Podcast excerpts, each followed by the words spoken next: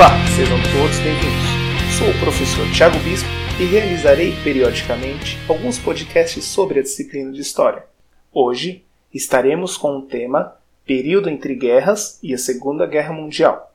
Para começarmos, é necessário compreender o contexto social, político e econômico que antecedeu a Segunda Guerra Mundial. No período pós-guerra, houve uma rápida aceleração econômica dos Estados Unidos, aumentando a produção para principalmente abastecer os países europeus, tendo em vista que, embora tivesse participado da Primeira Guerra diretamente, não existiram conflitos em seu território. Enquanto, por outro lado, os países da Europa necessitavam de grandes investimentos para conseguir reconstruir sua economia. Nesse processo, grande parte dos países europeus começaram a adotar medidas protecionistas de mercado para conseguir uma melhor recuperação econômica. Afinal, além de terem sido destruídos pelos conflitos, estavam adquirindo longos empréstimos e dívidas com os Estados Unidos, o que dificultaria ainda mais sua recuperação econômica. Por conta desse processo, ocorreu um aumento no nível de produção industrial nos Estados Unidos, seguido de uma crise especulativa. Vamos entender melhor isso. Com o processo de reconstrução e investimentos no mercado europeu, indústrias e empresas norte-americanas aumentaram sua capacidade produtiva. Afinal, os Estados Unidos, nesse momento, era a maior potência econômica. Embora tenham elevado sua capacidade produtiva, continuavam a pagar baixos salários para os seus trabalhadores, ocasionando assim um encolhimento do mercado consumidor interno. Com as medidas protecionistas adotadas pelos países europeus, a mercadoria norte-americana não consegue adentrar nos mercados internacionais, fazendo com que o preço do produto caia e, consequentemente, o valor das ações das empresas. Vale lembrar aqui que muitas empresas e indústrias possuíam ações nas bolsas de valores e trabalhavam com o esquema de venda desses papéis. Quando você possui uma ação e a empresa está indo bem no mercado, o valor dessa ação se eleva, valorizando-se. Porém, quando a empresa vai mal no mercado, o valor da ação cai, desvalorizando-se, sendo assim um mercado especulativo de muito risco. Nesse processo de grande produção, em contrapartida, baixa procura pelo produto, os preços das ações das empresas caem, quando ocorre esse processo, é comum que os acionistas, que são as pessoas que compraram as ações dessas determinadas empresas, tendem a realizar sua venda para evitar maiores prejuízos. Porém, se todos passam a vender as ações ao mesmo tempo e ninguém quer comprar, mais barata se torna a ação e, por consequência, maior a perda do acionista. Para facilitar, vamos ver um exemplo disso. Digamos que você comprou 100 mil reais em ações de uma determinada empresa. Nas próximas semanas ou meses, essa empresa consegue novos parceiros de mercado e passa a valorizar-se. O seu valor aplicado inicialmente, que foi de 100 mil, passa a 1 milhão em pouco tempo. Porém, para resgatar esse valor de 1 milhão, é necessário que você faça a venda de suas ações para algum comprador. E digamos que nesse momento você acredita ainda mais na valorização dessa empresa. Passando mais um mês, as ações dessa empresa se valorizam ainda mais e o seu valor aplicado nela, que inicialmente foi de 100 mil, passa para 10 milhões. Nesse momento, você passa a realizar grandes investimentos. Você realiza empréstimos, contrai dívidas, sem vender as ações, acreditando que quando quiser poderá fazer a venda dessas ações e resgatar os seus 10 milhões. Porém, alguns dias depois, a empresa não consegue mais realizar as vendas no mercado encontra dificuldade de se manter firme e passa a encontrar grandes obstáculos econômicos. Percebendo que as coisas não estão bem, você que é acionista resolve realizar a venda de suas ações, para que alguém possa pagar o seu valor de 10 milhões. Mas todos os acionistas da empresa passam a fazer a mesma coisa, pela regra clara: quanto maior a disponibilidade do produto, menor seu preço. Logo, o mercado financeiro encontra-se repleto de pessoas vendendo suas ações e ninguém comprando, fazendo com que o valor caia cada vez mais, até que a empresa decrete falência e suas ações passem a valer absolutamente nada. Você perde todo o dinheiro e em questão de dias, de 10 milhões que você tinha, passa a ter nada. Essa foi a grande quebra da bolsa de 1929. Em outubro, essa venda de ações gerou enorme desvalorização, ocorrendo uma grave depressão econômica. Era comum, nesse momento, pessoas desesperadas saltarem de grandes edifícios cometendo suicídio, pois haviam perdido absolutamente tudo. Alguns anos depois, em 1933, o presidente Roosevelt lançou um plano de intervenção do Estado na economia, que ficou conhecido como Plano New Deal.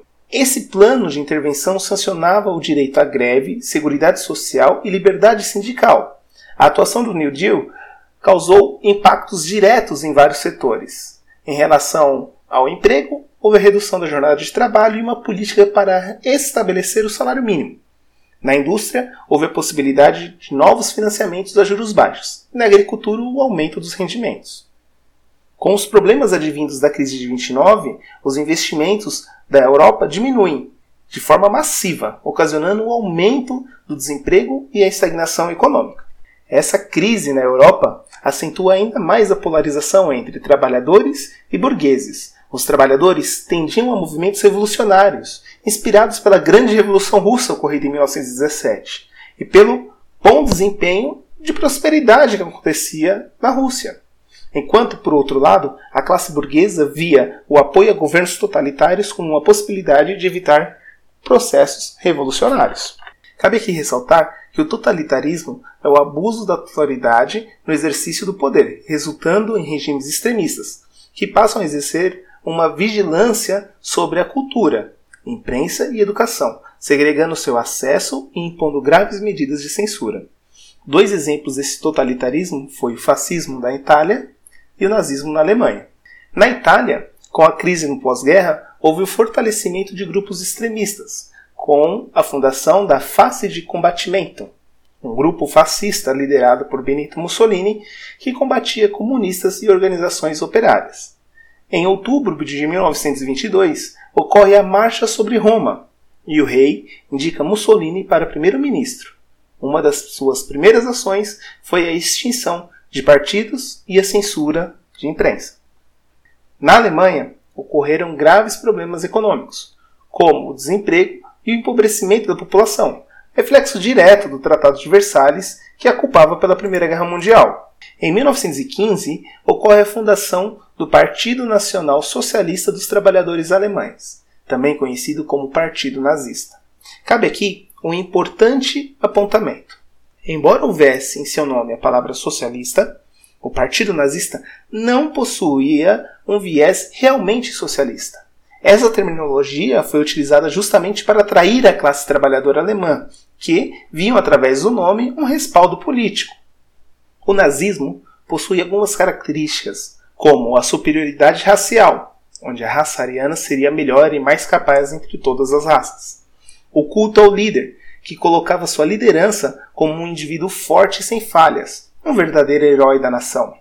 O culto à força, sendo representado no pensar para o líder e para o povo somente a força. Totalitarismo, com o controle da sociedade e repressão de qualquer manifestação individual. O militarismo, com desfile e demonstrações públicas de poder para a população. E o nacionalismo, como uma forma de coesão social em torno de símbolos da pátria, como a bandeira e o hino. Em 1932, durante as eleições, Adolf Hitler é eleito para o governo e estabelece a partir daquele momento um governo ditatorial na Alemanha.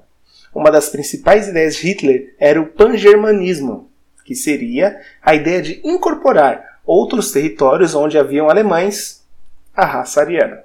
A partir do momento que Hitler toma o poder e começa a realizar acordos com outros países, principalmente com o Japão, que avançava sobre a China conquistando territórios, com a incorporação do território da Áustria e com a Itália. Estava formado ali o eixo. O eixo assinou então o Pacto Anticomintern, que era um acordo militar contra o avanço comunista da União Soviética. Hitler também assinou o Acordo de Munique, envolvendo a Alemanha, Itália, França e Grã-Bretanha. Nesse acordo, a Tchecoslováquia faria parte do território alemão, sendo justificado por Hitler de que lá tinham muitos alemães. De certa maneira, Hitler agia com grande estratégia, pois observava que a Alemanha se recuperava economicamente mais rápido que os demais países europeus, forçando assim a anexação de outros territórios. Temendo avanços sobre outros países, a França, Grã-Bretanha e Polônia assinam um acordo de proteção da Polônia, caso fosse invadida por alemães. A Polônia era uma região estratégica para a Alemanha, pois fazia fronteira diretamente com a União Soviética.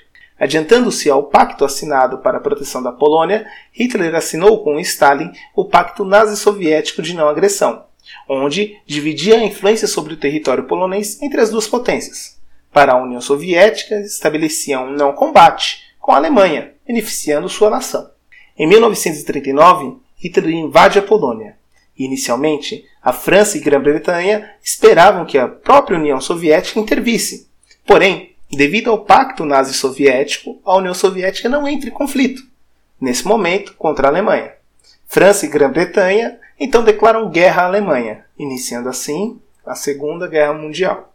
Cabe aqui ressaltar um dos primeiros momentos mais trágicos da história desse conflito. A partir de 1940, no sul da Polônia, Hitler começa a construção de diversos campos de concentração e extermínio. A população de judeus, que era capturada por todo o território de domínio alemão, era levada a esses locais. Eram obrigados a trabalhar como escravos e exterminados a milhares em câmaras de gás. O principal campo de concentração foi Auschwitz, e estima-se que nesses locais foram mortos cerca de 3 milhões de pessoas. Em 1940, há um primeiro conflito entre a Alemanha e a França, apoiada pela Grã-Bretanha. A Alemanha triunfa e ocupa os territórios da França, Noruega, Dinamarca, Holanda e Bélgica. Nesse período, a Itália avança sobre o norte da África que possuía algumas colônias britânicas, e com o apoio alemão, sai vitoriosa. Em 1941, a Alemanha avança e ocupa territórios na Grécia, Romênia, Bulgária e Iugoslávia. Nesse momento, a Europa está quase que completa sob o domínio nazista e de seus aliados. Em 22 de junho de 1941, a Alemanha rompe o acordo com a União Soviética e avança sobre território russo. Esse seria o maior erro estratégico cometido por Hitler. Essa invasão, realizada contra a Rússia, ficou conhecida como o Rush para a Vitória. O principal objetivo de Hitler era destruir o comunismo e conquistar grande quantidade de petróleo que havia em território russo. Porém, no final de 41, ocorre a derrota alemã em Moscou, com o triunfo do Exército Vermelho, o mesmo Exército Vermelho que havia ganho a guerra civil dentro do território russo. Assim como Napoleão fracassou em seu avanço sobre a Rússia, Hitler também o fez subestimaram as drásticas condições climáticas do território russo e também a força da potência da União Soviética. Em 1942, o Japão ataca a base norte-americana de Pearl Harbor e os Estados Unidos, junto com seus aliados, Brasil e México, entram na guerra. Estava formada a coalizão dos aliados. Em resposta à invasão alemã sobre o território soviético, a União Soviética, com seu exército vermelho, não só repele bem, como avança sobre a Europa, libertando países europeus do domínio nazista. O Exército Vermelho marcha sobre a Europa, liderando a principal força de resistência contra o nazismo alemão. Em 1943, ocorre a derrubada de Mussolini do poder, que se evade para o norte da Itália e é resgatado por forças alemãs. Porém, Embora houvesse o avanço soviético sobre territórios dominados pela Alemanha, ainda havia muito a ser feito. A maior parte dos países europeus ainda estavam dominados pelos nazistas. Em 6 de junho de 1944, ocorre o grande golpe dos países aliados, conhecido como Dia D. O Dia D foi uma grande estratégia militar elaborada pelos aliados que, contando com a sorte, resultou em grande sucesso. O plano do Dia D contava com um grande desembarque marítimo por parte dos aliados na praia de Omaha, localizado na região da Normandia, na França. O desembarque dos aliados seria feito pelo mar, no que ficou conhecido como a maior operação marítima da história. 160 mil soldados, 6 mil navios e 5 mil aviões participaram dessa operação para a libertação da frente ocidental europeia das garras do regime nazista. Porém, os alemães estavam esperando tal ataque na praia e haviam fortificado a proteção daquela região. Haviam grandes bunkers e armamento pesado para enfrentar o desembarque. Assim que os primeiros navios apareciam, eram totalmente alvejados pelas metralhadoras alemãs. A cena era terrível, uma verdadeira e brutal chacina dos aliados. O avanço era extremamente difícil, pois do alto das praias, bunkers tinham visão privilegiada do campo de batalha. Metralhadoras, minas e bombardeio pesado eram os principais trunfos da Alemanha, que parecia triunfar nesse conflito. Porém, na madrugada anterior a esse combate, havia sido realizada uma operação dentro das fronteiras de defesa da Alemanha. Cerca de 24 mil paraquedistas Os poucos sobreviveram, conseguiram destruir uma parte da bateria antiaérea, o que possibilitou que o avanço na praia fosse possível. Os aliados tinham que pular ainda em águas profundas, nadar até a praia carregando seu armamento e equipamento, enfrentar um campo minado e um campo de arame farpado para ter acesso aos bunkers e conseguir cessar parte do ataque alemão. Tudo isso sob forte artilharia. Quando tudo parecia perdido, no ataque do dia D, uma figura de extrema importância surge, próximo aos aliados. Era o general Norman Cotta, um dos únicos comandantes vivos naquele momento. Os aliados já estavam próximos aos campos de arame farpado, quando o general Norman Cotta percebe que seus soldados estão aceitando a impossibilidade do avanço e o triunfo alemão. Cotta pronuncia a seguinte frase para um grupo de soldados que estava próximo a um dos bunkers: Senhores, estamos sendo mortos na praia. Vamos morrer lá no interior. Nesse momento, Cota ergue-se e corre com os soldados próximos em direção ao bunker, que atirava pesadamente em sua direção. Por mais incrível que pareça, Cota não é atingido e seu pequeno grupo de soldados consegue avançar sobre os bunkers e dominar a artilharia alemã. Estima-se que 10 mil soldados aliados foram mortos na praia e também entre 4 a 9 mil militares alemães. Após essa invasão, dá-se início à vitória e libertação dos países na frente ocidental, como França, Bélgica e Holanda, resultando também em um domínio do oeste da Alemanha por parte das tropas aliadas. No fim de abril de 1945, Hitler e sua esposa Eva Braun cometem suicídio. No dia 25 de abril, Mussolini é capturado por milícias conhecidas como partisans, que eram cidadãos que se organizavam em pequenas forças de combate urbana contra nazistas e fascistas e logo após sua captura é executado. O último país a resistir ao conflito era o Japão. Porém, no momento mais trágico da história de todas as guerras, os Estados Unidos utiliza-se, pela primeira e única vez, de ataques nucleares. Em 6 de agosto de 45, faz um bombardeamento na cidade de Hiroshima. E 9 de agosto de 45, o ataque à cidade de Nagasaki, utilizando bombas nucleares. As cidades estavam funcionando normal com civis, crianças, mulheres e idosos. Estima-se que foram mortos entre 90 a 160 mil pessoas em Hiroshima e entre 60 a 80 mil pessoas em Nagasaki. Em setembro, o Japão confirma seu rendimento e a guerra chega ao fim. E aqui termina nosso resumão sobre o período entre guerras e a Segunda Guerra Mundial. Se você gostou, compartilhe com os amigos, colegas e família. Afinal, todo conhecimento é válido. Aqui é o professor Tiago Bispo. Até a próxima. Valeu! Falou!